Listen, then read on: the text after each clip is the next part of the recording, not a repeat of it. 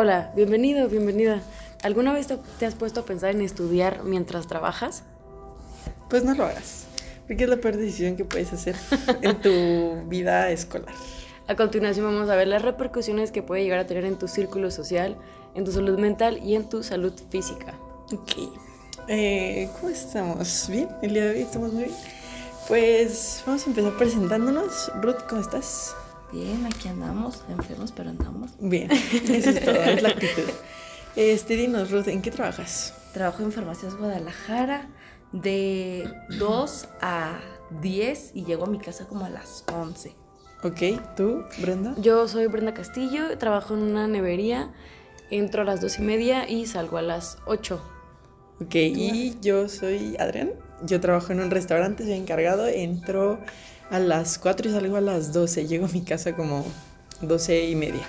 O sea, aquí la más sana soy yo, básicamente. Básicamente, ok. Um, desveladas, ¿qué tal? O sea... Ah, Para hacer la tarea sí está difícil. Sí, es que organizarse para hacer las tareas y luego cuando son en equipo, por ejemplo, es todo un tema. Y más porque tenemos que organizarnos en los horarios. En de los cada horarios quien. de- Sí, para que con, estén como que... ¿Concuerden? o sea, Ajá, que, que concuerden, podamos estar todos y que no nadie tenga como la prisa de... Sí, porque por ejemplo yo salgo a las 8 y ya puedo hacer la tarea, pero que ustedes salen más tarde. Sí, no, yo a las 8 es como en el momento en el que más tengo trabajo. Ajá, entonces Y no yo nos no podemos puedo organizar. porque eh, eh, estar momento de atender a los clientes y estar haciendo la tarea es difícil y mi jefe no me deja.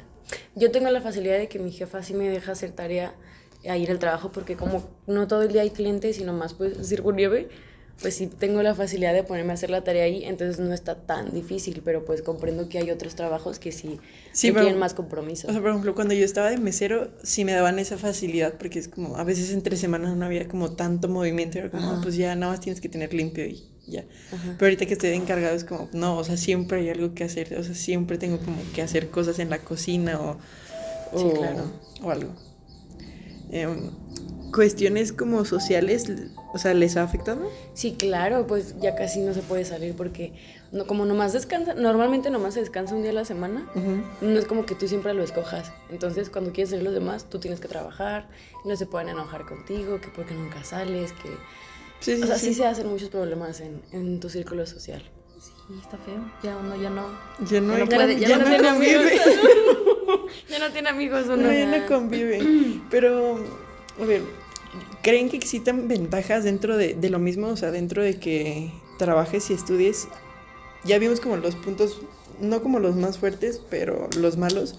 Pero hay puntos positivos. ¿Lo creen así? Mm, Sí, yo digo que es, o sea, tal vez no es súper positivo, pero yo sí siento que hay como una, una un- como un crecimiento personal, un desarrollo, porque por ejemplo, si es, trabajas en atención al cliente, pues eso te ayuda a desarrollar una habilidad que en un futuro laboral te va a ayudar muchísimo, porque lo desarrollaste desde muy pequeño. Sí, claro. Ajá, o sea, por aprender a tratar con gente, con La gente grosera, aprender Sí. a tratarla es todo un tema.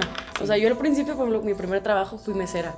Y si al principio yo hablaba muy golpeado, entonces me decían que yo le hablaba muy feo a los, a la- a la- Sí. a los clientes. Entonces tuve que aprender como a moderar mi tono Sí, sí. y ya poder como que hablarles bonito a los Sí, clientes. sí, sí, o sea, fingi- o sea, que te esté llevando la chingada. O sea, te tienes que aprender a, a hacerlo a un lado y pues sí, la verdad sí es un poquito difícil. O Sí, sea, claro. Yo, pues sí, se, sabe que soy medio mamoncillo y soy muy expresiva en la cara. Entonces, antes sí me decían, es como de que, güey, o sea, ¿por qué ves tan feo a los clientes? Pero no era como que yo quisiera, simplemente había como, pues hay clientes que hasta es muy pesado tratarlos. Sí, porque a veces te hacen carotas y tú no se la puedes devolver. Ajá, es como, ay, ay, sí, necesita algo más. feo, Sí, o sea, feo. yo lloré, yo llegué a llorar en mi trabajo. O también hay ocasiones en las que te puedes equivocar, por ejemplo, que te piden algo y les llevas otra cosa y te ven con cara de que todo lo haces Sí. mal y luego te empiezan a gritar. Y, o sea, no como que no tienen en cuenta tus sentimientos, como que te deshumanizan cuando das un servicio. El servicio al cliente deshumaniza Sí, muchísimo. No, es horrible. Imagínese, yo tengo que surtir la receta bien porque si no se la surto Se bien. muere. se- una vez. Qué le- responsabilidad. O sea, es que es una responsabilidad muy ajá, grande. Sí, imagínate. Y tienes que entenderle tal cual. A la letra del A la doctor. letra del doctor es difícil. imagínense, o sea, no simple hecho en Farmacias Guadalajara no es solamente surtir Sí, recetas, sí. también tienes que limpiar, que arreglar, Que hacer de todo, de todo. Y luego cada tres meses son inventarios muy pesados de todo el Sí, día. todo el medicamento. Estar contando medicamentos, estar contando productos y luego que los clientes te lleguen y te, Te te, te, te- menten la la- literalmente. Sí, y luego, y luego llegar todavía cansado del trabajo a la escuela, a querer socializar con gente. No, es bueno, sumamente desgastante. A mí el, el llegar cansado a la escuela es como, o sea, sí, yo siempre llego cansado a la escuela, pero el llegar cansados a tu casa y todavía tener responsabilidades sí. ahí mismo en tu casa. Sí, claro. Digo, yo que tengo como una casa muy estricta, o sea, yo tengo responsabilidades aparte del de estudiar y trabajar, o sea, tengo la responsabilidad de llegar después de la escuela a hacer de comer y tener Ajá. eh, no solo mi cuarto arreglado, o sea, creo que ya el tener mi cuarto arreglado es como lo básico, pero tener arreglado la parte de arriba, tener arreglado lo de mi perro, estar al corriente. Yo le doy dinero a mi mamá semanalmente, ah, porque a mí me pagan semanalmente y yo le doy dinero ya no como ya no como un gusto, ya lo hago más como por obligación el darle em, dinero a mi mamá para apoyarla en gastos de que ah, el internet o la luz, el agua, el- lo que sea. Y si es un es algo como que te pesa, o sea, no que te pese el dinero, sino que ya lo sientes como una obligación muy muy obligada, realmente. Como que te acostumbraste a dar, que sientes que si ya no das va a hacer falta ese dinero. Exacto. Ajá, Sí, o sea, que te sientes entiendo. que es como, no, güey, ya no va a haber comida. y no porque no le dé 500 pesos a mi mamá, no vamos a morir de hambre, pero ya lo sientes como una, como una responsabilidad, como lo que estábamos hablando la otra vez, de que ya una vez que empiezas, ya no Ajá, puedes sí. parar de... Porque empiezas a trabajar, empiezas a tener dinero, empiezas a quitarle peso como de lo que tú te compras a tus papás o a los que se hagan cargo de ti, que sientes que dejar de trabajar y ya no apoyar con ese dinero va a ser como dejarles caer todo el peso de encima. Exacto. Y por eso ya no puedes dejar de trabajar. Y sí, está muy cabrón. Sí. Es mucha responsabilidad. Ujú. Aparte de que tienes que aportar, tienes que dirigir ese dinero. Por ejemplo, yo tengo Sí. que pagar la prepa, tengo que pagar ya mis, pues sí, Sí, ya sí, mis sí. propios gastos.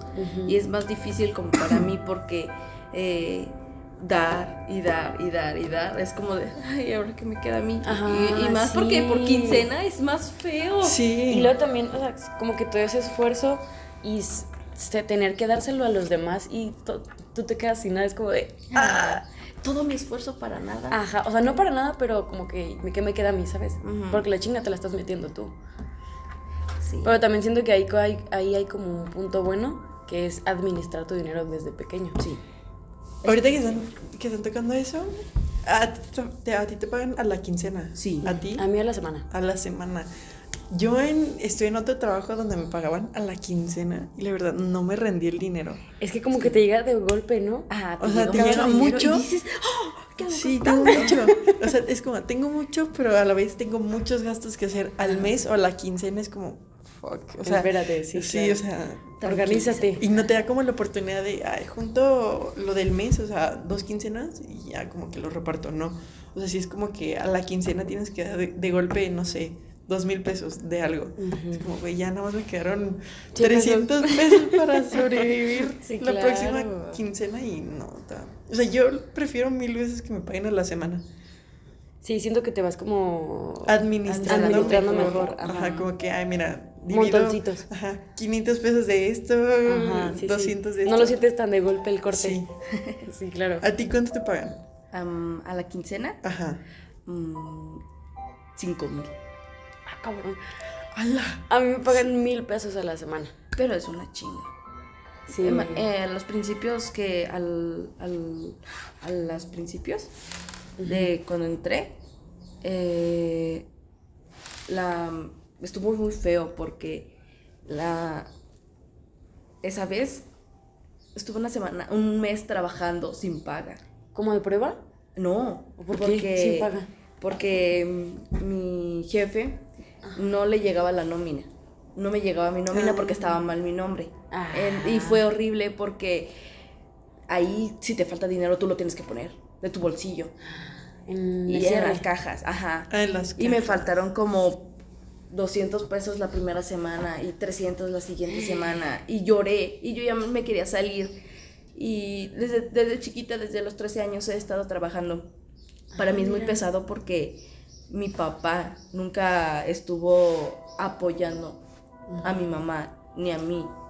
Y para mí sigue siendo difícil estar trabajando y estudiando al mismo tiempo. Sí. Y También siento que es muy difícil como que haga falta alguien de tu familia en ese apoyo económico y tengas que asumir esa responsabilidad tan pequeño. Es una repercusión y responsabilidad muy grande. Y luego te sin llorar. claro. Lo de llorar ya es como el plus, pero sí siento Es que como está dejar sacar mucho estrés. Ay, es que trabajar y, Estudiar. y estudiar, o sea, sí se complica mucho. Bueno, a mí, o sea, al menos en mí, porque digo, yo soy una persona muy poco responsable, pero me ha hecho, me ha hecho ten- como que me obliga a ser hasta dentro de mi poca responsabilidad responsable. Ajá. O sea, porque es como, güey, ahora estoy obligado a ir a un lugar de tal hora a tal hora y cumplir con algo. O sea, Sí, ya no me si puedo no, hacer me. Sí, o sea. Y, y sí, ya muchas cosas se vuelven hasta más complicadas porque, mm, digo, yo trabajo y es evidente que lavo trastes porque son muchas cosas y es como, ahora ya en mi casa ya no me gusta lavar trastes porque es como, páguenme, denme dinerito por esto. Sí, claro. Bueno, este, llegando a un punto convergente entre nuestros tres trabajos, es como lo mejor o lo peor que podemos sacar de, de eso. Pues lo peor, yo digo que sí sería como lo que afecta a tu círculo social de la, afectar las salidas. O sea, te puedes organizar y salir, pero también es mucho desgaste para ti, porque sería desvelarte más. Ese tiempo libre Ese lo quieres usar lo- para descansar. Para dormir. Sí, o sea, es lo que más quieres, dormir ahora. Claro. Pero también siento que tiene puntos buenos, como ser el desarrollo personal, el desarrollar habilidades que te van a servir en un futuro, el administrarte económicamente. O sea, como que sí tiene sacrificios, pero también siento que puede tener como beneficios. Sí. ¿Tú, Ruth? En cuestión de... mm, la verdad también sí me ha afectado. Y más porque en el, ese campo laboral es mm, un poco pesado. Porque Sí, porque no tienes es también cuestión del trabajo. Es cuestión de las personas con las que trabajas. Por ejemplo, en mi Ah. trabajo son muy tóxicas. Ya son personas grandes. Y chismes corren. Sí. Corren. por O sea, dentro, dentro de lo mismo que ya es pesado el trabajar y estudiar, o sea, todavía es pesado ir a un lugar donde no te sientes cómodo, ajá, tus que no te compañeros de sientes trabajo. Ajá. Ajá. Y dices, ah, Dios mío, ya quiero salir de aquí. Sí. Y, Y ya es no horrible puedes. que no te guste ir a un lugar en el que tienes que estar y necesitas estar. Exacto. Ajá.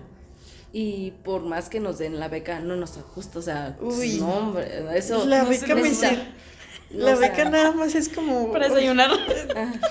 mil pesos me los gasto comprando una tontería. Bueno, tú sabes que se me quema el dinero en las sí, manos. claro. pero- Ay, mira. Es como que estamos tan acostumbrados a pagar lo que necesitamos con lo que tenemos que cuando nos llega más es como de, ¿qué me compré? ¿Qué, sí, me ¿qué- compré? qué lo, ¿En qué lo gasto? Sí, sí, claro. Yo, la verdad, si. O sea, si le podía decir a mi yo de, del pasado de que, que estaba como con la idea de, ay, me voy a meter a trabajar, va a ser súper divertido. O sea, sí le daría un cachetadón y le diría de que no, güey, ubícate en lo que tienes que hacer y ponte a estudiar y ya. O sea, sí, de ¿Sí, verdad. ¿Cuándo gustará trabajar entonces? No, ¿No te cero. empezar? ¿De- ¿A qué edad empezaste? 15. Sí, como a los 15. ¿No, hasta los 13? Sí, Yo empecé a los los 16. Como lo- yo como a los 15, pero sí empecé en un trabajo súper matado y súper feo. Sí te había dicho, ¿no? Ay, sí me da vergüencita, pero bueno, no sé, los que están escuchando ubican a los que están en el centro tocando como una caja que se llama organillo. Es como la ca- como una cajita musical que le van dando como vuelta y suena Ajá. como o sea, como un instrumento de viento, pero Ah, ok. ajá, pero bueno, y yo Tocando eso te pagaban.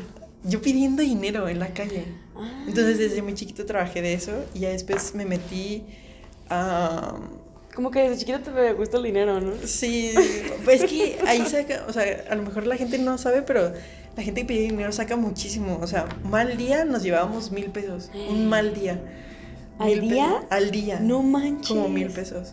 Y ya nos los repartíamos entre dos y era como ah, 500 y 500. Pero terminas cansado, asoleado, mugroso del centro, porque ya ves como que el centro tiene un olor, pero... Ajá. El centro huele feo. O sea, es, o sea, es una verdad, el centro huele feo. Y cuando vas al centro hueles feo. O sea, como que terminas mugroso por alguna. Terminas como con una capita de mugre. Bueno, Ay, ese no es el tema. Ese no es el tema. Ese no es el tema. El tema es si yo le pudiera decir a alguien que no está en la necesidad de trabajar y estudiar, No lo hagas. que no lo haga. no lo Ajá, o hagas. sea, si no es sumamente urgente. Ajá, o sea, si de verdad no tienes la necesidad de hacerlo, no lo hagas. No, o sea, yo favor. digo que disfrutes como la etapa de la estudiar. adolescencia. Sí, o sea, disfruta tu, tu etapa de nada más tener la obligación de tu casa, de tu cuarto y estudiar y ya. O sea, si, si nada más puedes hacer eso, hazlo de verdad. Sí, o sea, ya, por ejemplo, ya para empezar a trabajar, podría ser que a los 18. Sí, o sea, ya que empieces como Ajá. algo más establecido, no formal, porque realmente no consigues algo formal.